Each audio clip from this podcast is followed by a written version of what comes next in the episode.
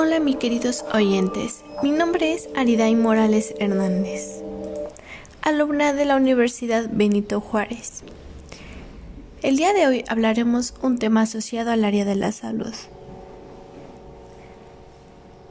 asociado a la materia fisiología. Así que aquí comenzamos.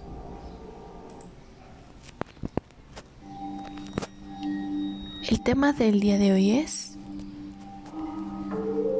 fisiología.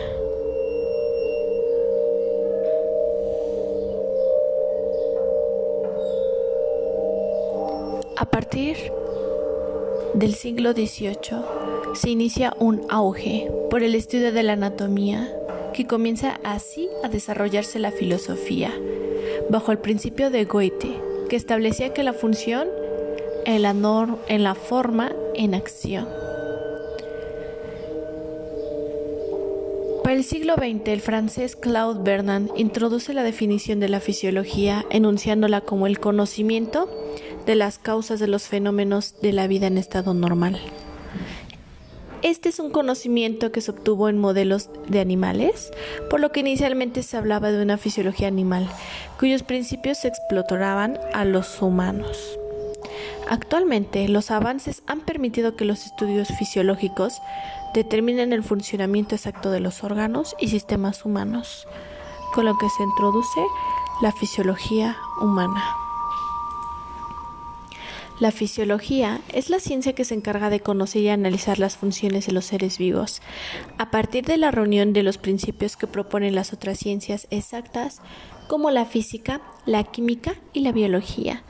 Esta disciplina otorga sentidos a las relaciones entre los elementos que dan vida al ser vivo. La unidad básica de los seres vivientes es la célula. Dentro de ella se encuentran componentes que determinan sus características y funciones.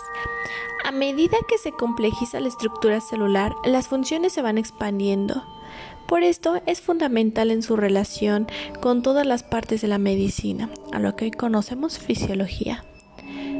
Hay una en especial, que es anatomía humana. Jean Fernel utilizó el concepto de fisiología para hablar de la disciplina que estudia el funcionamiento de los seres vivos. La figura de Aristóteles significó una transformación fundamental en esta disciplina, ya que él propuso una nueva concepción, felicidad humana.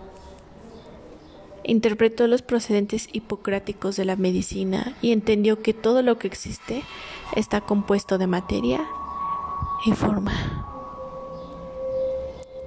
Le dio importancia a la experimentación y al hecho de que las teorías se van contradiciendo y reformulando. Se trata de cuestiones físicas, meteorológicas o de electricidad. Repercutó diciendo, si todas las funciones del cuerpo tienen que estar en un equilibrio, entonces la fisiología tendrá mucho que ver con este estado llamado homeostasis. Se menciona a continuación algunas e importancias que destacan en la fisiología. Fisiología cardíaca ha logrado dividir al corazón como un solo órgano que cuenta con dos sistemas diferentes, uno izquierdo y otro derecho. Fisiología respiratoria es la que ocupa justamente el aparato al encargado de aportarle al organismo una cantidad suficiente de oxígeno, llamada sistema circulatorio. Fisiología de la reproducción se entiende el conjunto de estructuras del cuerpo que posibilitan lo que hoy conocemos la reproducción. Fisiología del aparato locomotor. Esta se ocupa en huesos, tendones, músculos y articulaciones. Esto ha sido todo por el día de hoy, mis oyentes. Se despide con ustedes Arida y Morales. Espero verlos en un próximo episodio más. Hasta luego. Muy buenas tardes. Hola mis queridos oyentes, mi nombre es Ariday Morales Hernández, alumna de la Universidad Benito Juárez. El día de hoy hablaremos un tema asociado al área de la salud, asociado a la materia fisiología. Así que aquí comenzamos.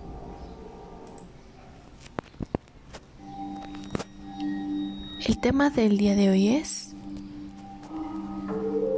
fisiología.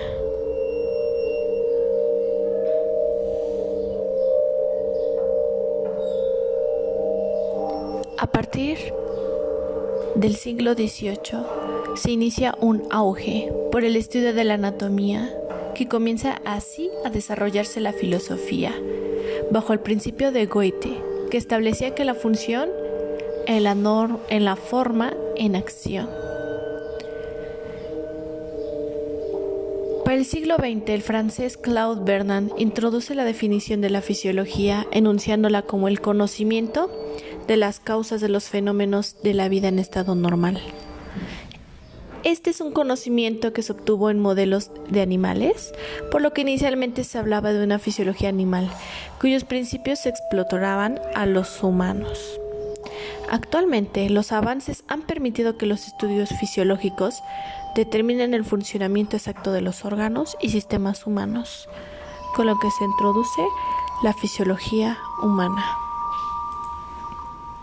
La fisiología es la ciencia que se encarga de conocer y analizar las funciones de los seres vivos, a partir de la reunión de los principios que proponen las otras ciencias exactas, como la física, la química y la biología. Esta disciplina otorga sentidos a las relaciones entre los elementos que dan vida al ser vivo. La unidad básica de los seres vivientes es la célula. Dentro de ella se encuentran componentes que determinan sus características y funciones. A medida que se complejiza la estructura celular, las funciones se van expandiendo. Por esto es fundamental en su relación con todas las partes de la medicina, a lo que hoy conocemos fisiología. Hay una en especial, que es anatomía humana. Jean Fernel utilizó el concepto de fisiología para hablar de la disciplina que estudia el funcionamiento de los seres vivos.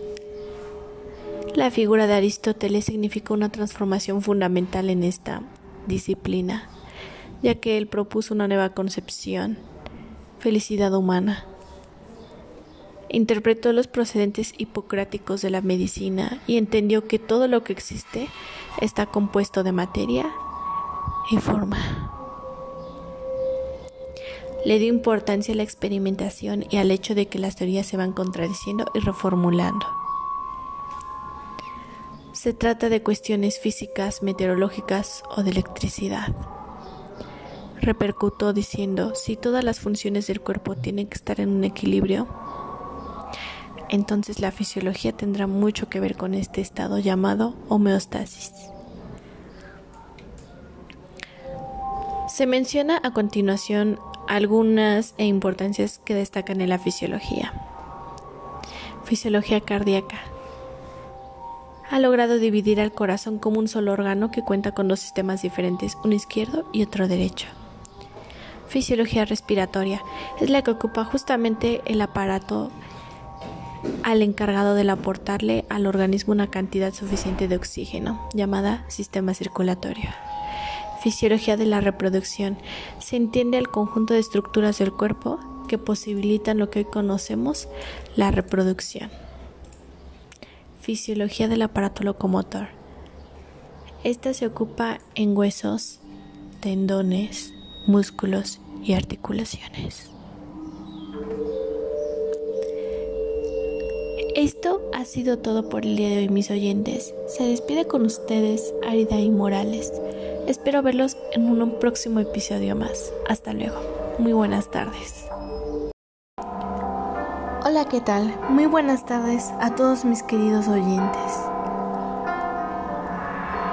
Los saluda la alumna Ariday Morales Hernández, alumna de la Universidad Benito Juárez Puebla. Hoy hablaremos de un tema asociado al área de la salud,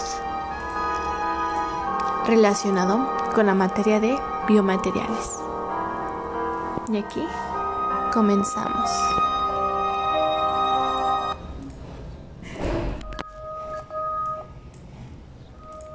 El día de hoy hablaremos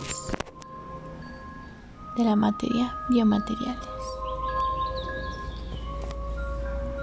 Un biomaterial es un material que el organismo está en condiciones de tolerar. Estos materiales pueden emplearse para la construcción de prótesis o con otras finalidades.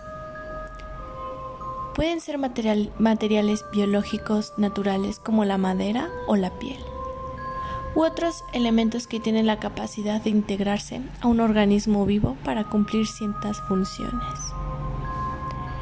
Esto quiere decir que los biomateriales pueden formar parte de un ser vivo, ya sea de manera natural o a través de algún tipo de implante. También existen los biomateriales de origen artificial, como sería el caso de los polímeros, las cerámicas y los metales. Los biomateriales metálicos son los que se utilizan para crear implantes y prótesis que van a tener que soportar mucha carga de peso. En este grupo se pueden incluir, por tanto, aleaciones de titanio, cromo o colbato. Los biomateriales cerámicos o biocerámicas son contrarios a los anteriores. Emplean para darle forma a la prótesis o implantes cuando no es necesario que tengan que soportar una elevada carga. Por eso se utilizan con mucha frecuencia en implantes dentales y cirugía ortopédica. Ahora vamos con los biomateriales poliméricos. Los biomateriales poliméricos, este tercer grupo de biomateriales es el que se identifica porque se utilizan muchos y variados campos, ya que son muy versátiles por lo que pueden encontrarse en implantes de tipo quirúrgico, así como en sistemas encargados de dosificar los medicamentos.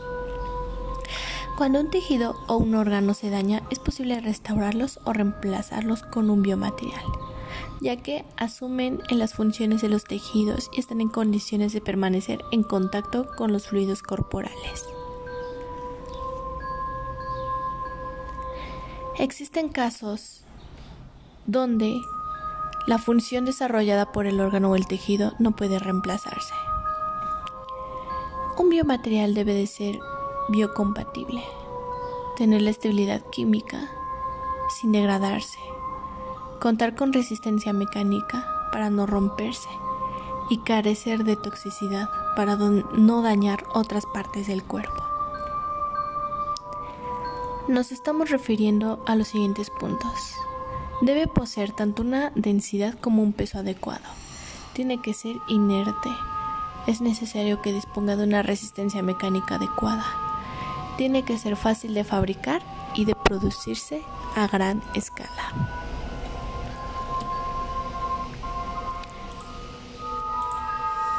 Mis queridos oyentes, esto ha sido todo por el día de hoy.